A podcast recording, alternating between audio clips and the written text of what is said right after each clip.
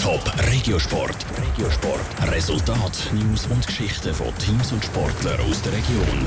Der FCW der hat nämlich gestern innerhalb einer Woche zum zweiten Mal auf der heimischen Schützenwiese gespielt. Das nach eben der Niederlage im Cup-Fußballspiel am Mittwoch gegen Basel. Da hat Winterthur gestern gegen Rapperswil-Jona in der Liga zum Sieg müssen zurückfinden. Winterthur gewinnt das Spiel in der Challenge League mit 3 zu 2. Die Aufgabe also erfüllt. Michel Eggimann. Der FC Winterthur hat sich in der ersten Halbzeit gegen Rapperswil Jona Chancen um Chancen erspielt. Noch im Göppspiel gegen Basel hat es wenig Goalszenen gegeben. Gestern war das auf der Schützenwiese ganz anders. Gewesen. Besonders Winterthur ist in der ersten Halbzeit immer wieder vor dem Goal auftaucht. Der Winterthurer Captain David Galla schwärmt vor der Leistung von seinem Team. Wir haben in meinen Augen die wohl beste erste Halbzeit gespielt in dieser Saison. Wir sind verdient 2-0 in Führung nur 2-0 in Führung gegangen und äh, haben dann aber nachher in der zweiten Halbzeit haben wir gerade das Gegengol kassiert, nach ein paar Minuten. Winterthur hätte aber gerade wieder reagieren und das 3-1 geschossen. Rapperswil Jona hat das Spiel nicht mehr kehren und am Schluss eben 3 zu 2 verloren.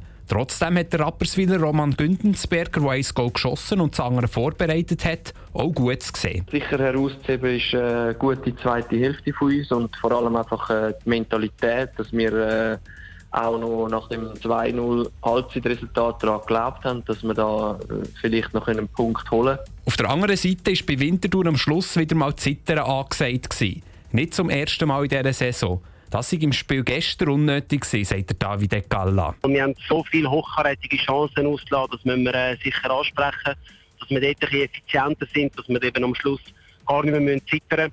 Und zum Glück ist dann äh, der Anschlusstreffer zum 2 3 erst in der 94. gefallen wo der Match eigentlich schon vorbei war. Aber äh, im Großen und Ganzen absolut hochverdienter Heimsieg für uns. Durch den Sieg behauptet sich Winterthur an Tabellenspitze. Punktgleich mit Servet. Rapperswil Jona dagegen bleibt im Mittelfeld von der Tabelle. Von den letzten fünf Spielen haben sie Käse gewinnen der Roman Gündensberger nimmt sich und seine Mitspieler in die Pflicht. Wir müssen unbedingt mit der richtigen Einstellung und mit dem absoluten Siegeswillen wieder probieren, in die Spur zu finden und auch den nächsten Dreier können wieder einzufahren, braucht es einfach absolute Leidenschaft und Siegeswillen. Rapperswil Jona trifft im nächsten Spiel auswärts auf das Tabellenschlusslicht der FC Aarau.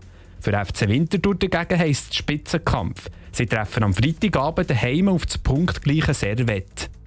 Top Regiosport, auch als Podcast. Mehr Informationen gibt's auf toponline.ch.